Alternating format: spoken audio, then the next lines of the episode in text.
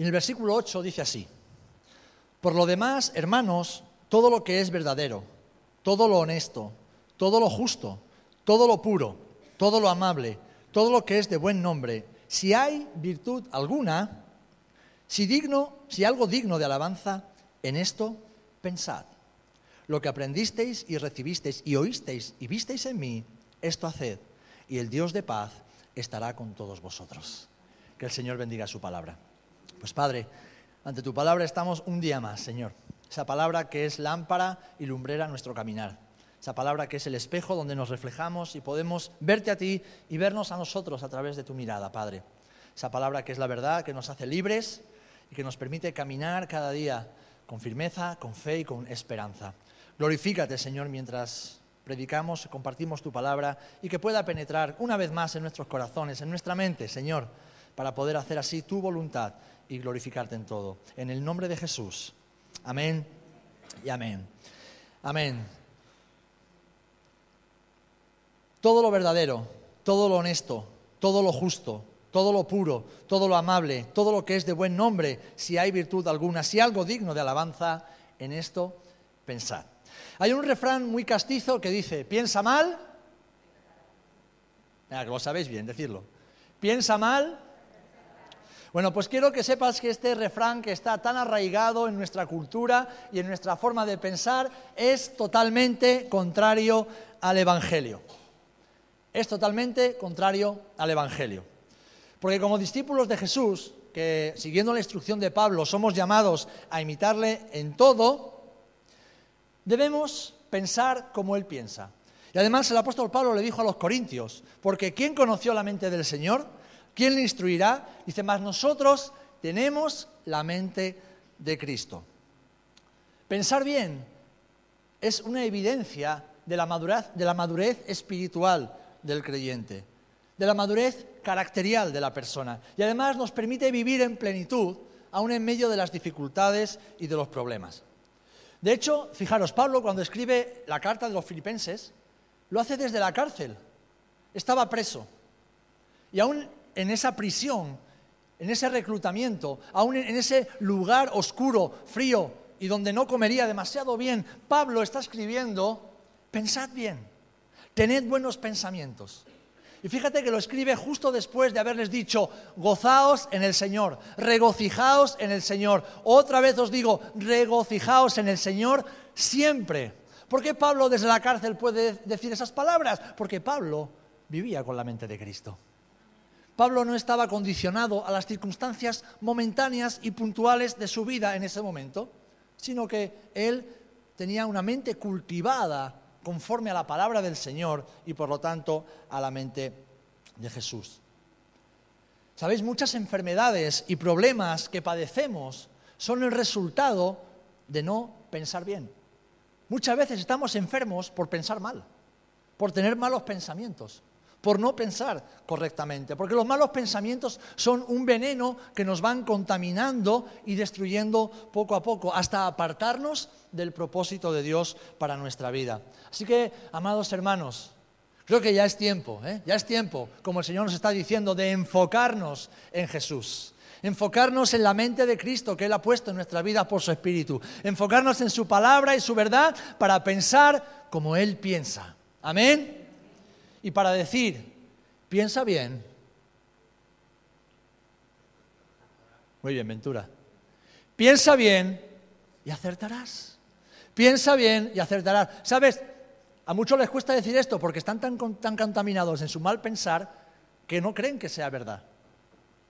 Piensa bien y acertarás.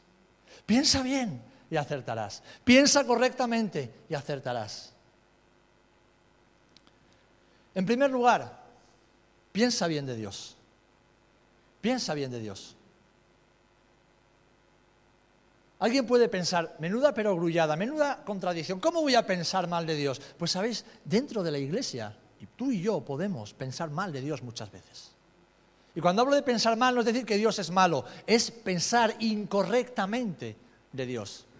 Tener pensamientos que no son bíblicos, que no son verdaderos en cuanto a Dios y a su persona.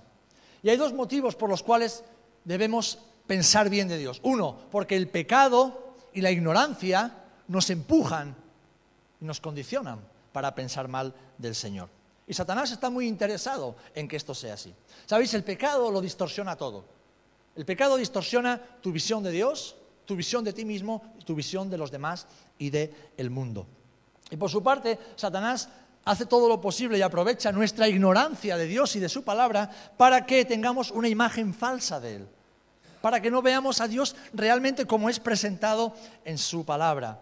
Y cuando tú piensas mal de alguien, cuando tú no conoces correctamente a alguien, automáticamente ¿qué haces? Por causa del pecado, desconfías. Desconfías. Y culturalmente estamos concebidos así. Piensa mal y acertarás.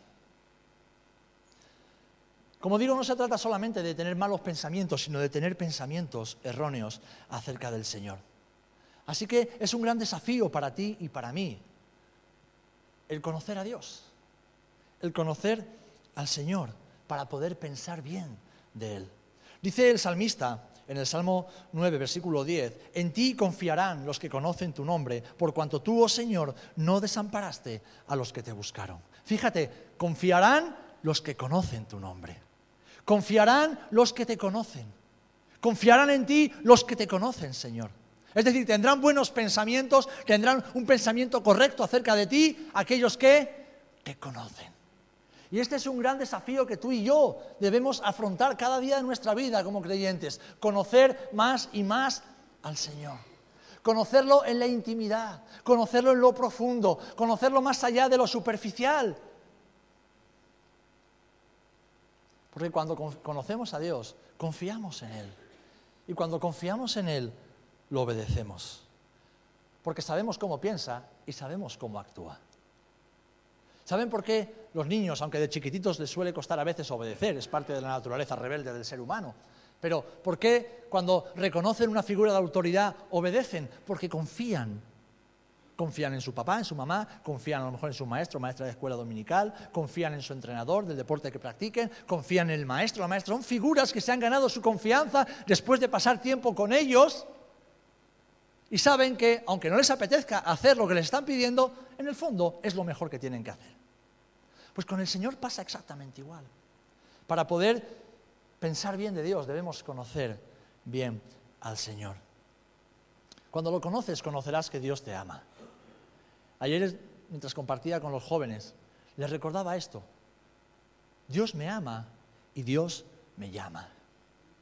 Dios me ama y Dios me llama. No porque sea bueno, porque no lo soy.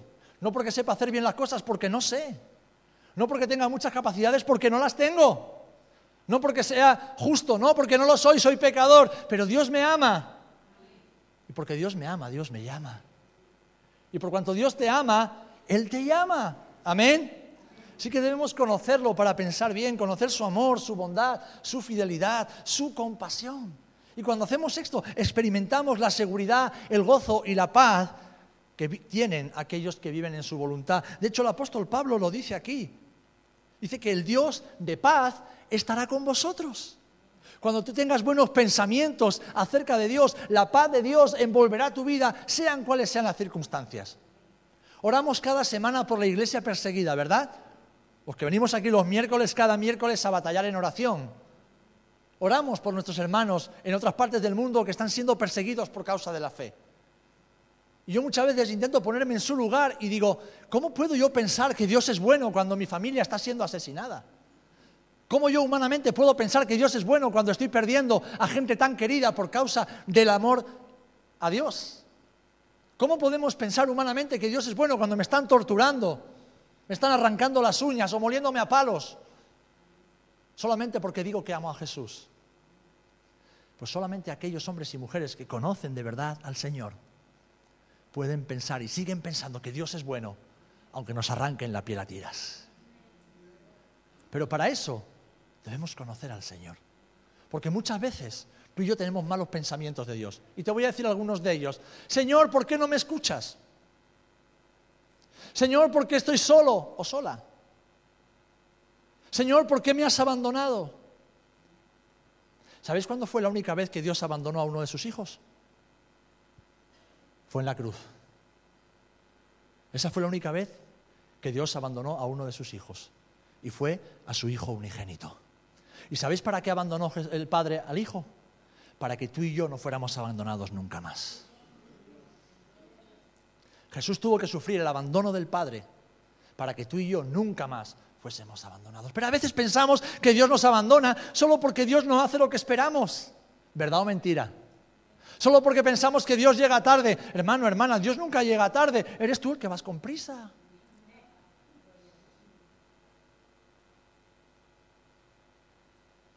Señor, ¿por qué no me das lo que te pido? Tú dices que eres un Dios generoso, ¿por qué no tengo lo que te he pedido? ¿Qué le estamos diciendo al Señor indirectamente? ¿Que no es generoso? ¿Que no es bueno? Hermanos, hermanas, aquellos que conocemos a Dios en la intimidad, no tenemos paz solo cuando las cosas nos van bien.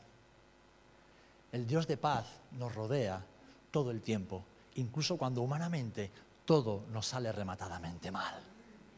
Porque como decía el apóstol Pablo, yo sé en quién he creído, yo sé en quién he creído. Y yo sé que aunque esta breve tribulación la tenga que pasar, la gloria venidera es incomparable. Buenos pensamientos y pensamientos correctos. Por eso debemos conocerlo como un Padre que ama, un padre que cuida, que provee, que corrige con paciencia y con amor a sus hijos. Debemos conocer al Señor como ese amigo fiel y ese hermano mayor que permanece siempre a nuestro lado y que nos acompaña. Debemos conocer al Señor como ese defensor, ese paracletos, ese espíritu, ese abogado que está siempre a nuestro lado defendiendo nuestra causa, porque nuestra causa es la causa de Cristo. Amén. Amén. ¿Eso que fue un amén en lenguas o algo así? Más o menos, ¿no? Hermanos, hermanas, buenos pensamientos. Buenos pensamientos para que el Dios de paz esté siempre con nosotros. hay muchas vueltas de las que damos en el desierto de la vida, son fruto de no pensar correctamente de Dios. Muchos temores, muchas ansiedades, inseguridades y angustias que padecemos son el resultado de no tener buenos pensamientos, pensamientos correctos acerca del Señor. Porque desconocemos su naturaleza y desconocemos su persona. ¿Sabéis? Job, que es considerado uno de los hombres más píos, más justos en la Biblia, creía conocer a Dios. Él creía que conocía a Dios y evidentemente lo conocía bastante porque vemos en su libro que tenía una relación constante y diaria con Él. Pero cuando llegó la prueba y cuando el Señor permitió que Job lo perdiera todo, ahí se manifestó lo que verdaderamente había en el corazón de Job y empezó a reprocharle, empezó a echarle en cara, empezó a decirle cosas que no eran verdad acerca de Dios. Hasta que al final, cuando fue probado y todo concluyó, Job pudo afirmar, de oídas te había oído, mas ahora mis ojos te ven. Creía que te conocía, Señor. Pero cuando me quitaste toda mi prosperidad, cuando me quitaste toda mi bendición, cuando me arrebataste a mis hijos, cuando me dejaste sin nada, me quitaste la salud, cuando vinieron mis amigos encima a hacer más leña del árbol caído, me di cuenta que no te conocía, que pensaba mal de ti, que tenía pensamientos incorrectos de ti. Hermanos, hermanas, es muy fácil pensar mal de Dios. Y es fácil porque vivimos aún en esta naturaleza caída, que sí, que ha sido enterrada con Jesús, ¿eh? y que hemos nacido de nuevo, pero como el apóstol Pablo decía, tiene que ir renovándose de día en día. El hombre interior tiene que ir renovándose, nuestra mente tiene que renovarse para que, conociendo más a Dios, tengamos siempre una visión y un pensamiento correcto de Él. Y si piensas bien de Dios, mi amado hermano, te aseguro que siempre te irá bien en la vida aun cuando humanamente te vaya todo mal, serás un hombre pleno, una mujer plena, feliz, satisfecho, completo. ¿Por qué? Porque la Biblia nos enseña que estamos completos en Él.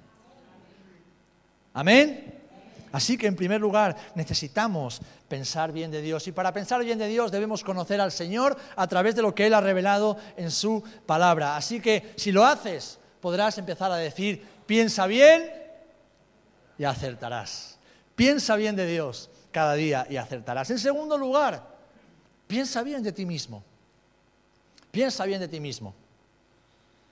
Pensar bien de uno mismo es fundamental para tener una vida saludable y llena de fruto para Dios. Ahora, para poder hacer esto, debemos cumplir el primer paso, pensar bien de Dios, para que nos veamos a través de los ojos de Dios. Pablo le exhorta a los romanos en el capítulo 12 y les dice esto. Digo pues, por la gracia que me es dada a cada cual que está entre vosotros, que no tenga más alto concepto de sí que el que debe tener, sino que piense de sí con cordura, conforme a la medida de fe que Dios repartió a cada uno. ¿Qué quiere decir esto? Pues que no pensemos de nosotros mismos desde nuestro prisma, desde nuestra perspectiva humana, sino que nos veamos, pensemos, tengamos un pensamiento de nosotros desde el punto de vista de Dios. Y esto afecta a los que tienen una autoestima demasiado elevada, ¿eh? los que se creen que son el ombligo del mundo y la última Coca-Cola del desierto, pero afecta también a aquellos hermanos que tienen una autoestima muy baja, porque ambas cosas son orgullo. ¿Por qué? No, pastor, pero si yo me veo muy pequeñito, muy chiquitito, yo no sé hacer nada, soy un desastre, soy tonto, orgullo. Si Dios te dice que vales tanto, ¿quién eres tú para contradecir a Dios? Si Dios te dice que tú puedes, ¿quién eres tú para decirle a Dios que no puedes? Ahora, si Dios te dice no puedes, ¿quién eres tú para decirle que puedes? Si Dios te dice que eso no lo tienes que hacer, ¿quién eres tú para decir que tú lo quieres hacer? Entonces debemos, mis amados hermanos, pensar de nosotros con cordura. Fíjate la palabra que usa el apóstol Pablo, con cordura, con entendimiento, con equilibrio. Porque solemos irnos de un extremo a otro, en función de la educación que hayamos tenido, de las experiencias vitales que hayamos atravesado, podemos tener una estima demasiado alta de nosotros o una estima demasiado baja de nosotros. Y en ambos casos es una visión incorrecta, un pensamiento incorrecto de nosotros mismos. Están los hermanos que creen que siempre necesitan a alguien cerca para sobrevivir y están los Robinson Crusoe que creen que no necesitan a nadie para sobrevivir. ¿Y sabéis? Necesitamos vernos como Dios nos ve. Que con Él, aunque estemos solos, tenemos más que suficiente. Pero estando con Él, siempre necesitamos a los demás. Siempre necesitamos al cuerpo. Necesitamos al hermano, a la hermana, al compañero, al amigo. Lo necesitamos porque Dios nos ha creado interdependientes los unos de los otros. ¿Sabéis? Cuando pensamos bien de nosotros, cuando pensamos desde la perspectiva de Dios, descubrimos nuestra verdadera identidad. Alguien dijo una vez, la identidad se construye y no es verdad, la identidad se descubre. La identidad se descubre. Y por causa del pecado hemos perdido nuestra verdadera identidad. La hemos perdido. Y esa identidad la redescubrimos cuando venimos a Cristo. Cuando nacemos de nuevo, descubrimos quiénes somos de verdad y qué es lo que Dios tiene para nosotros y para el propósito que Él ha desarrollado en la eternidad. Cuando nos vemos a través de los ojos de Dios, descubrimos quiénes somos, descubrimos cómo somos y para qué fuimos diseñados. Saben, ayer estaba en Sevilla en la reunión de pastores y el hermano que compartía decía que en su iglesia los domingos se le llenaba de gente. Y dice, están los domingueros. ¿eh? Es como que el, que coge el coche solo el domingo, pues el que va a la iglesia y piensa en Dios solo el domingo. Estaban los asustados, dice, bueno, voy al culto, no sea que Dios me parta por un rayo. Luego estaban los religiosos. Hay que ir a la iglesia, porque el domingo se va a la iglesia. Y luego estaban los que aman al Señor y ven cada oportunidad que Dios les da para juntarse con sus hermanos como un regalo del cielo. Dice, cada uno de esos grupos define o manifiesta si tienen o no identidad en Cristo. Unos lo ven de una forma religiosa, otros lo ven como una obligación, otros lo ven como un salvavidas y en cambio otros lo ven como lo que son. Yo no voy a la iglesia, yo soy iglesia. Amén. Tú no vienes a la iglesia los domingos, tú eres iglesia. Tu vida es un culto diario, es un culto racional a Dios cada día. Es una ofrenda de amor que tú le, das cada día al Señor, desde que te levantas hasta que te acuestas. ¿Por qué? Porque eres un hijo de Dios, eres una nueva criatura, eres alguien a quien Dios ha amado incluso antes de que fueras salvo. Eres alguien especial en el corazón de Dios y por lo tanto tienes que verte así, no para creértelo, sino para creerle más a Él. Eres alguien que tiene un propósito en Dios. Y tu propósito en Dios no es ir a la iglesia. Tu propósito en Dios es ser iglesia cada día de tu vida. Es ser una lámpara encendida en el lugar donde Dios te ha puesto. Es ser un utensilio de honra, no de deshonra. ¿Saben por qué muchas veces andamos enredados en el pecado? Porque no nos vemos como Dios nos ve. Porque no pensamos de nosotros como Dios piensa de nosotros. No, yo no puedo dejar esto o yo soy incapaz de luchar contra esto. Hermanos, es una cuestión de verdad o de mentira. Cuando tú sabes quién eres, lo que eres, cómo Dios te ha hecho y para qué Dios te ha hecho, solo tienes que creértelo y pedir al Espíritu Santo que te reconfigure poco a poco por medio de su palabra. Que entiendas de que Dios me ha creado para honra y por lo tanto no puedo vivir en deshonra. Que Dios me ha creado, me ha hecho santo para que camine en esa santidad y por lo tanto no puedo volver al vómito del cual Dios me sacó. De que Dios me ha dado una mente nueva y por lo tanto debo cultivar cada día esa nueva mente que es la mente de Cristo, para no pensar como pensaba antes. Porque cuando decimos piensa mal y acertarás, estamos diciendo piensa ladrón, que todos son de su condición. ¿Y ladrón quién es? El que piensa mal y piensa que todos son ladrones. ¿Verdad o mentira? En cambio, en cambio, debemos pensar de nosotros como Dios dice que somos. ¿Sabéis? No somos lo que hacemos. No somos lo que hacemos. Tampoco somos lo que otros piensan de nosotros que somos. Muchos pensaréis que soy un tonto, pero sabéis, no soy un tonto.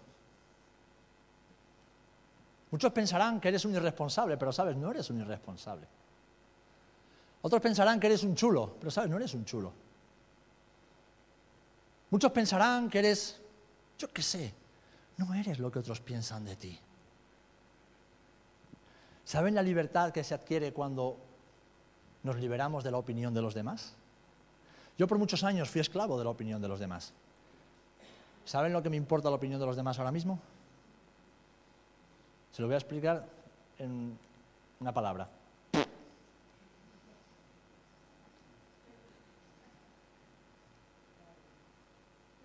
¿Sí? ¿Por qué? Porque siempre alguien va a pensar, va a pensar algo de mí. Siempre alguien va a pensar algo de ti. Y normalmente quienes piensan mal, ¿sabes quiénes son? Los que no te conocen. Los que no te conocen. Debes liberarte de la opinión de los demás. Claro que me interesa que tú pienses bien de mí. Soy tu hermano. Soy tu pastor. Quiero que tengas un buen concepto de mí, porque vivo cada día para agradar a Dios y evidentemente quiero que eso se manifieste y se refleje en mi vida diaria, en mi trato contigo.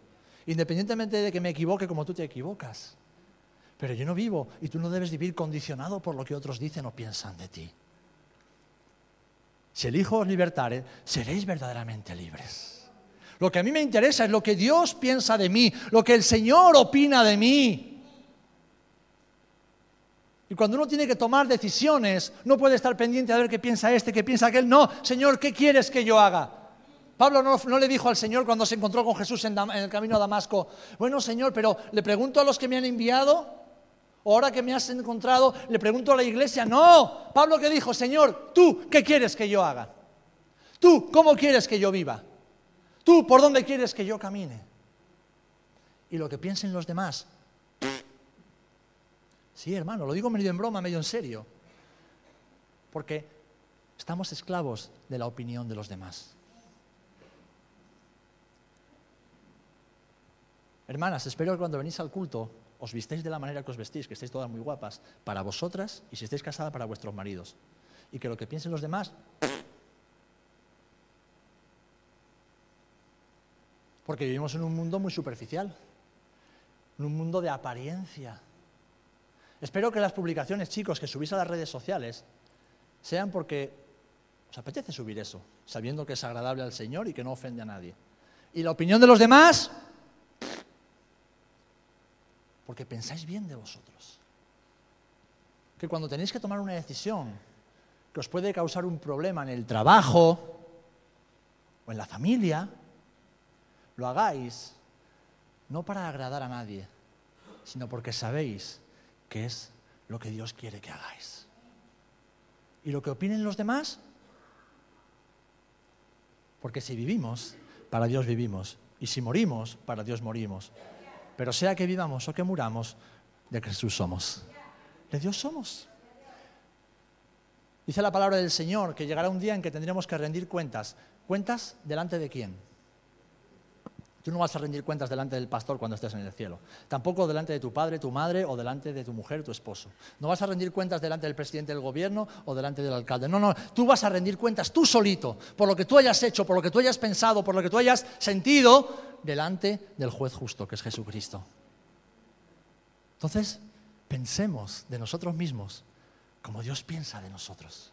Encontremos nuestra identidad en Él. No somos nuestros fracasos, no somos nuestras emociones ni pensamientos fantasiosos, tampoco somos el resultado de otros. A veces la gente ha cometido errores contigo en tu infancia y tú ahora estás pagando o cobrando la deuda a todo el mundo. Es que a mí me hicieron mucho daño. ¿Y a mí qué? Es que me trataron mal. ¿Y a mí qué? Jesús ya murió por ese daño. ¿Necesitas ayuda? Ven, yo te acompaño para que Dios te sane. Pero deja de quejarte. Deja de verte como una víctima, deja de verte como un pobrecito, una pobrecita que, ay, es que no, eres un hijo, una hija del rey. Eres alguien a quien Dios ha dado un valor infinito, un valor tan grande que Jesús tuvo que morir en la cruz por ti. Fíjate cuánto vales para Dios. Dios dice que eres más que vencedor. Dios dice que has recibido toda bendición espiritual con Cristo Jesús. Dios dice que te has sentado en los lugares celestiales al lado del Padre. Dios dice que estás en el lugar más seguro de la tierra y del universo, que es escondidos con Cristo, en Dios. Si necesitas ser sanada o sanado del pasado, pide ayuda, pide ayuda al Señor, refúgiate en su palabra, cúbrete con su amor, pero deja de verte como una víctima de tu pasado, porque Jesús ya pagó por tu pasado. Eres una nueva criatura, eres una nueva creación, eres un hombre, una mujer nueva. Las cosas viejas pasaron, he aquí todas son hechas nuevas. Hermanos, somos hijos e hijas de Dios. Y eso debería ser más que suficiente para pensar bien y equilibradamente de nosotros mismos. Dice el apóstol Pablo a los romanos también en el capítulo 8, el Espíritu mismo da testimonio a nuestro Espíritu de que somos hijos de Dios. Y si hijos, también herederos de Dios y coherederos con Cristo. Piensa, piensa un instante en esto, hermano, piensa un segundo en esto. Vale, piensa un segundo. Piensa cómo es el reino de Jesús. Un reino eterno, un reino de luz, un reino de paz, un reino donde, donde todo es perfecto. Todo, absolutamente todo es bueno y es perfecto. Esa es tu herencia, te pertenece. Jesús ha hecho posible que eso sea tuyo. Y vamos a andar por la vida como miserables, pobrecitos. Ah". No, no. Yo he vivido así por años y me cansé. ¿Y sabéis por qué me cansé? Porque estaba ofendiendo a Dios. Estaba ofendiendo a mi padre. Mi padre me decía, no pienses así, te estás haciendo daño. Estás despreciando lo que yo he hecho y he puesto en ti. No pienses así de ti. No pienses así de ti. Hermanos, necesitamos pensar de nosotros mismos como Dios piensa de nosotros. El Señor le decía al pueblo de Israel, porque yo sé los pensamientos que tengo de ti, pensamientos de bien. Y eso lo puedes extrapolar a tu vida. Dios piensa bien de ti. No siempre está contento porque a veces hacemos las cosas mal, ¿verdad? Pero Dios piensa bien de ti. Porque tú piensas bien de tus hijos, ¿verdad? Incluso cuando te sacan de quicio y los quieres estrellar contra la pared. Es tu hijo, es tu hija. ¿Cómo vas a pensar mal de él? ¿Cómo lo vas a abandonar? ¿Cómo vas a renegar de tu hijo? Y tú y yo que somos padres y madres de aquella manera, y aún así tenemos buenos pensamientos, cuanto más nuestro Padre bueno que está en los cielos tendrá buenos pensamientos de nosotros. Amén. Así que debes pensar bien de ti, porque de la manera que pienses, así vivirás. Si piensas bien de ti, así vivirás. Y no para tener autocomplacencia y justificar tus errores, no, todo lo contrario, sino para verte como Dios te ve. Y cuando venga la tentación, venga el error, venga la lucha, acudas a tu Padre Celestial, acudas a tu palabra y digas, Señor, yo sé que mi carne me pide esto, pero yo sé que en ti soy otra cosa, así que ayúdame para vencer esta tentación, vencer esta prueba y caminar como es digno de un hijo tuyo.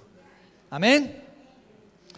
Pensar bien de nosotros nos ayuda a vivir con integridad, a vivir en santidad y con humildad, teniendo un, un concepto equilibrado de nosotros. Nos ayuda a emprender pasos de fe, a ser valientes, a ser osados y vivir con gozo y guardarnos para el Señor, porque nuestra vida es inestimable para Él. ¿Sabéis? Pensar bien de nosotros nos ayuda a hacer la voluntad de Dios. Nos ayuda a hacer la voluntad de Dios. Porque nos vemos a través de los ojos de Jesús. Así que piensa bien de ti y acertarás. Y acertarás. Y por último, lo he dejado para el final porque esto es lo que más te va a doler. Piensa bien de los demás. Piensa bien de los demás. Ya que piensas bien de Dios, piensas bien de ti mismo, no te queda otra que pensar bien de los demás. No hagas como el refrán que acabo de pronunciar. Piensa el ladrón que todos son de su condición. No. Somos hijos de bendición. Somos hijos de luz. Somos hijos de verdad. Y un hijo de bendición, de luz y de verdad nunca piensa mal de los demás. Y esto no quiere decir que debemos cerrar nuestros ojos a la realidad. No, no, no, no, no, no. Esto quiere decir que debemos ver a los demás como Jesús los ve. Que debemos tener los pensamientos hacia los demás como Jesús los tiene. ¿Sabéis por qué muchas veces pensamos mal de otros? Porque no pensamos bien de Dios, no pensamos bien de nosotros mismos y, de consecuencia, vemos a los demás a través de nuestras experiencias y nuestro conocimiento, que es humano y está muy limitado. Así como nosotros vemos el mundo, así vemos a las personas. Así como el mundo nos ha tratado, nosotros tratamos a las personas. Así como nos sentimos con respecto a ciertas realidades del mundo, así nosotros expresamos esos sentimientos hacia las personas. Todos tenemos esta naturaleza caída, como he dicho, que, con la que luchamos, ¿verdad? ¿Eh? Pablo decía, lo que quiero hacer no lo hago, lo que no quiero hacer eso hago y soy un miserable, ¿quién me librará de este cuerpo de muerte? La lucha de Pablo es tu lucha y es mi lucha. Ahora bien, esa naturaleza, cuando se pone al lado de todo lo que hemos sufrido, porque seguramente alguna vez has sufrido el desengaño, ¿verdad? Alguna vez te han traicionado, te han maltratado, han abusado de ti o te han decepcionado. Seguro, todos hemos experimentado eso en alguna ocasión. Ahora, déjame decirte, Jesús, Jesús fue traicionado. A Jesús lo abandonaron. Jesús fue maltratado. Abusaron físicamente de él. Lo persiguieron, lo maltrataron, lo ultrajaron, lo difamaron. Intentaron asesinarlo hasta que al final lo mataron. Y sabes, Jesús nunca pensó mal de nadie. Jesús nunca pensó mal de nadie. Con aquellos de sus discípulos que lo abandonaron en su hora más oscura, porque los discípulos no abandonaron a Jesús cuando lo vinieron a aprender, lo habían abandonado durante el tiempo de la prueba. Pedro, Juan, Jacobo, venid conmigo. Estoy tan deprimido que me quiero morir. En palabras actuales dijo Jesús, estoy triste y triste hasta la muerte. Velad conmigo, orad conmigo porque solo no puedo. ¿Saben lo que hicieron sus amigos? Dormir la mona de la cena de Pascua. Habían celebrado la Pascua, habían comido mucho cordero, habían tomado un buen vino y llegó la hora de disfrutar de la siesta. Lo abandonaron incluso antes de que Jesús fuera prendido. Pero es más, cuando a Jesús lo prendieron, todos, todos salieron. Uno se quedó allí, que estaba envuelto en una sábana, y al final tuvo que huir y huyó desnudo. Todos lo abandonaron, pero Jesús nunca pensó mal de sus discípulos. Es más, Juan capítulo 13 dice que los amó y los amó hasta el fin. A los que lo abandonaron, Jesús los amó hasta el final. Y a aquellos que lo persiguieron toda su vida, que estuvieron detrás de él hasta que consiguieron apresarlo y lo clavaron en la cruz, ¿saben lo que Jesús dijo? Padre, perdónalos porque no saben lo que hacen. ¿Saben por qué le está pidiendo al Padre que los perdone? Porque Él ya los había perdonado.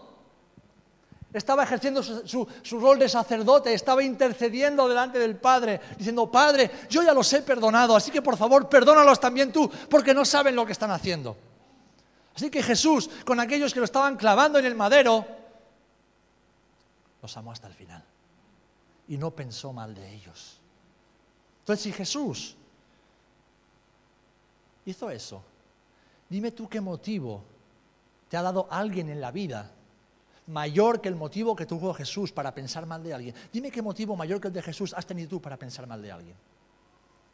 ¿Hay algún motivo más grande que el que le dieron a Jesús para pensar mal que tú hayas tenido para pensar mal de alguien? No. No. ¿Te han hecho daño? Bienvenido al club, esta es la vida. ¿Te han defraudado? No haber nacido. ¿Han abusado de ti? El resultado del pecado. Yo se lo dije ayer a los jóvenes, lo he repetido, a veces, de vez en cuando se lo repito. Yo entre los cuatro y los cinco años fui, abusado sexualmente en el colegio por mis compañeros de forma continuada. Y durante años eso me dolió. Y ni siquiera sabía por qué. Pero cuando yo descubrí quién era, ¿saben lo primero que hice, mis amados? dije, Señor, yo perdono a esas personas. Yo perdono a esas personas. Si tú las has perdonado, si tú moriste para perdonarlos, ¿cómo no lo voy a perdonar yo? Y los bendigo en tu nombre. Y los bendigo en tu nombre. ¿Por qué? Porque cuando vemos a los demás a través de los ojos de Jesús, cuando vemos a los demás a través de lo que Cristo ha hecho en nosotros, no hay lugar para el mal pensamiento, no hay lugar para el mal sentimiento, no. Hay lugar para la compasión y la misericordia, que es lo que Dios tiene de ti y de mí. Estáis muy callados y me alegro, significa que os está doliendo lo que os estoy diciendo. Pero lo que no duele, no sana. ¿eh? Así que con mucho amor os lo dejo. Así que hermanos, siendo nuevas criaturas en Cristo, debemos pensar cómo Él lo hace. Fíjate, el apóstol Pablo le dice a los corintios, de manera que nosotros de aquí en adelante a nadie conocemos, de nadie pensamos según la carne. Ya no conocemos a las personas de acuerdo a lo que yo creo o lo que yo pienso, sino que según Cristo. Según Cristo. Es decir, quiero ver a los demás, necesitamos ver a los demás, pensar de los demás a través de la mente de Jesús. Porque cuando tenemos mal pensamiento del hermano, sospechamos o tenemos malos sentimientos, estamos pecando. Estamos pecando. Pecamos contra el hermano y estamos pecando contra Dios. Y lo que mostramos es que aún somos inmaduros, que aún somos como niños pequeños. ¿eh? Con muchas tinieblas en su alma, muchas tinieblas en su mente y en su corazón que necesitan ser despejadas. Y para eso la palabra tiene respuesta también. Dice el salmista, cuando tenía estos pensamientos acerca de sus enemigos, le decía al Señor en el Salmo 18, tú encenderás mi lámpara porque Jehová mi Dios alumbrará mis tinieblas. Hermanos, necesitamos que nuestra mente sea alumbrada por la luz de Jesús, la luz de su palabra. Hace poco me decía alguien, tiene que ser difícil ser pastor. Digo, no. Tiene que ser complicado. Digo, no. Es complejo. ¿Por qué? Porque tratas con muchas vidas, muchas situaciones, muchas... Y, y no siempre uno sabe lo que tiene que hacer. Pero para eso está el Señor, que es el buen pastor de la iglesia. Ahora, ahora, puedes ser pastor o servir al Señor y servir a tus hermanos en la carne o hacerlo en el Espíritu. Puedes vivir tu vida cristiana en la carne y entonces todos seremos un completo desastre o verlo en el Espíritu. Y como bien decía Dani al principio, mira a tu alrededor porque podrás ver las maravillas que Dios ha hecho en tu, familia. Puedes ver a los demás como Dios los ve, o puedes verlos como tú quieres verlos. Puedes pensar de los demás como Dios piensa de ellos. Y sabes, si Dios piensa bien de ti, ¿qué te hace pensar que Dios piensa mal del otro? Si el Señor piensa bien de ti, ¿qué te hace pensar que Dios piensa mal de mí? ¿Que no te gusta cómo me peino? Pues no me mires. Pero Dios me ama así, con este flequillo tan chulo que llevo.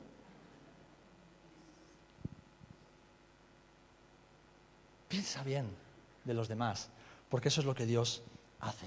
Y sabes, antes decía que muchas de las enfermedades que tenemos, y estoy concluyendo, son por causa de los malos pensamientos. Desconfiamos de Dios porque no lo conocemos, entonces pensamos mal y nos ponemos malos, nos entra la ansiedad desconfiamos de nosotros mismos porque no conocemos a Dios y nos desconocemos, o tenemos una idea equivocada de nosotros mismos.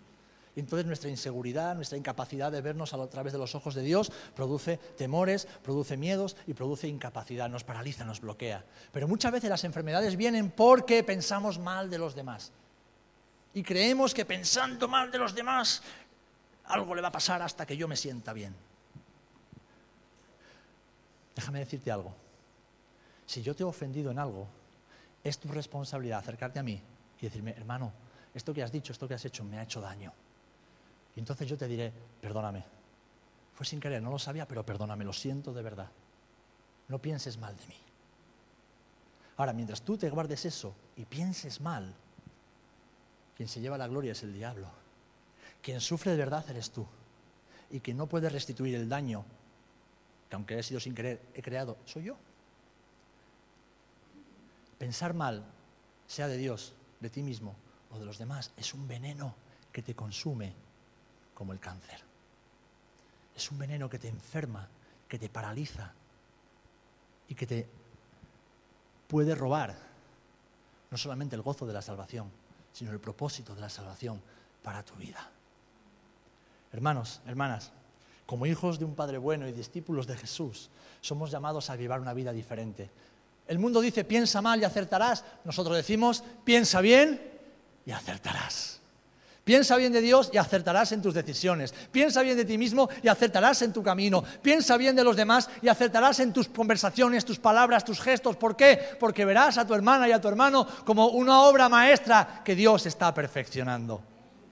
¿Saben por qué muchas veces no disfrutamos de la iglesia? Porque no vemos la iglesia como Dios la ve. Ahora, cuando tú ves la iglesia como la familia del Señor, y yo no sé tu familia, pero la mía es muy imperfecta. En mi familia durante años las navidades eran una ruina porque se usaba para discutir. Todo lo que no se hablaba durante el año llegaba a la cena de Nochevieja de vieja y ala, al traste todo. ¿O pasa solo en la mía? ¿Sí? No hay ninguna familia perfecta. No hay ninguna familia perfecta.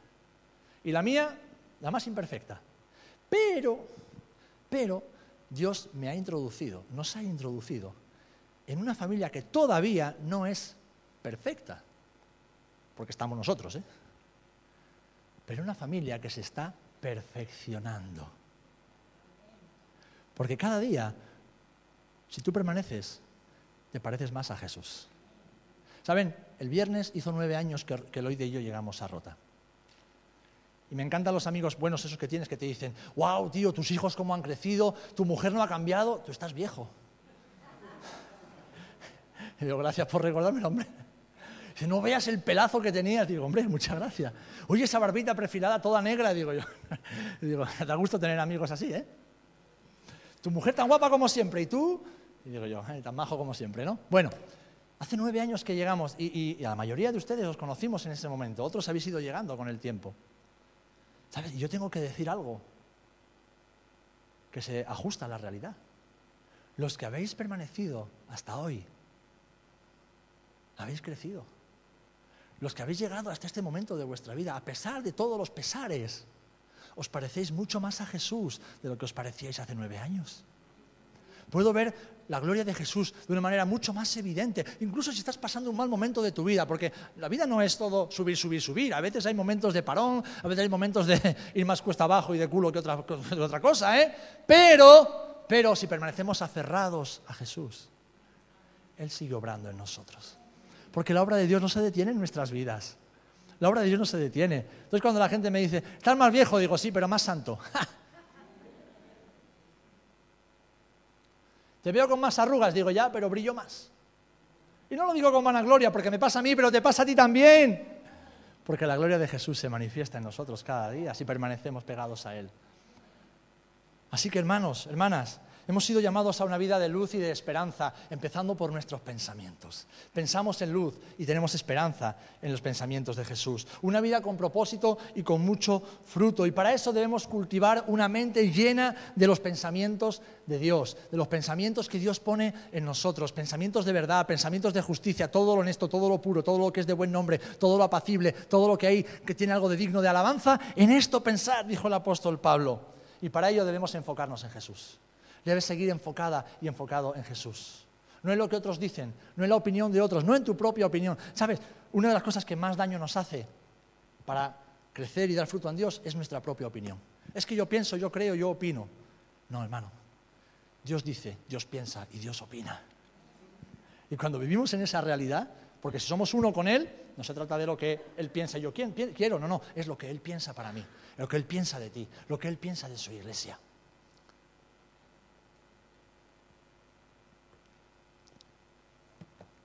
A veces, las personas de la calle que no conocen a Jesús tienen un mejor concepto de nosotros de lo que nosotros mismos tenemos de nosotros. Constantemente recibimos visitas como iglesia. Quiero dejártelo como no como un cumplido, sino como una pequeña verdad para que te ayude a ver bien el cuerpo de Cristo que es tu iglesia y tu familia. Y saben, cada vez que viene alguien de visita, dice lo mismo, dice, wow, qué iglesia tan variada. Tenéis niños, tenéis ancianos, tenéis jóvenes, tenéis matrimonios, tenéis gente de mediana edad, tenéis gente de diferentes países, altos, bajos, flacos, gordos, tenéis de todo, tenéis de todo. dice, pero tenéis algo que sobresale, tenéis algo que destaca. Y digo, sí, ¿qué es? me dice, sois una familia. Sois una familia. Sois una familia. Hermanos, somos una familia. Somos una familia. Somos una familia. Y uno no se deshereda de su familia. Uno aprende y se compromete a mejorar su familia. Y uno, aunque sepa los, defectos que, que tenemos en la familia, no va por ahí aireándolos, sino que ora y hace su parte para que todos en la familia sigan creciendo, para que todos en la familia se sigan sintiendo cada vez más a gusto, más integrados, más útiles dentro de la obra de Dios. En la familia, en la familia cuanto más nos conocemos, mejor pensamos los unos de los otros. ¿Por qué? Porque cuanto más nos conocemos, más vemos lo que Dios está haciendo en el hermano. Cuanto más nos conocemos, más conocemos a Dios. Más conocemos al Señor. Por eso, hermano, hermana, te dejo con esta palabra. Piensa bien y acertarás. Piensa bien de Dios. Piensa bien de ti mismo. Piensa bien de los demás. Piensa bien de los demás incluso de aquellos que no conocen a Jesús y que a veces se comportan como, piensa bien de ellos, piensa bien de ellos. No justifiques ni estés de acuerdo con las cosas malas. No, no, no, no, no. Pero piensa bien de ellos, porque Jesús en la cruz, con los que lo estaban matando, que eran unos pecadores empedernidos, Jesús no pensó mal de ellos. Jesús que dijo, Padre, yo los he perdonado, por favor, perdónalos tú también. Piensa bien y hará sanidad. Piensa bien y serás libre. Piensa bien y darás mucho fruto para Dios, mucho fruto para Dios. Piensa bien, piensa bien. Lo que yo te estoy diciendo hoy no lo vas a solucionar mañana ni pasado. Vas a tener toda tu vida para ponerlo en práctica cada día. ¿Saben por qué muchos hermanos a lo largo de la vida van dejando el ministerio o van dejando de servir o van dejando la iglesia? Porque empiezan a pensar mal. Piensan mal de Dios, piensan mal de sí mismos piensa mal de los hermanos, piensa mal de los ministerios, piensa mal de todos. Y al final, en ese mal pensamiento, el enemigo toma lugar. El enemigo toma lugar. Por eso, mis amados, es tan importante pensar bien para acertar.